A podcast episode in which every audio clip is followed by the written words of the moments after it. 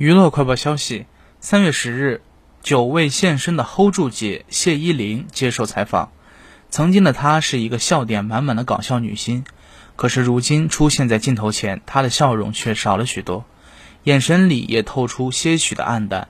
掐指一算，谢依霖已经有近三个月没有出现在大众的视野前。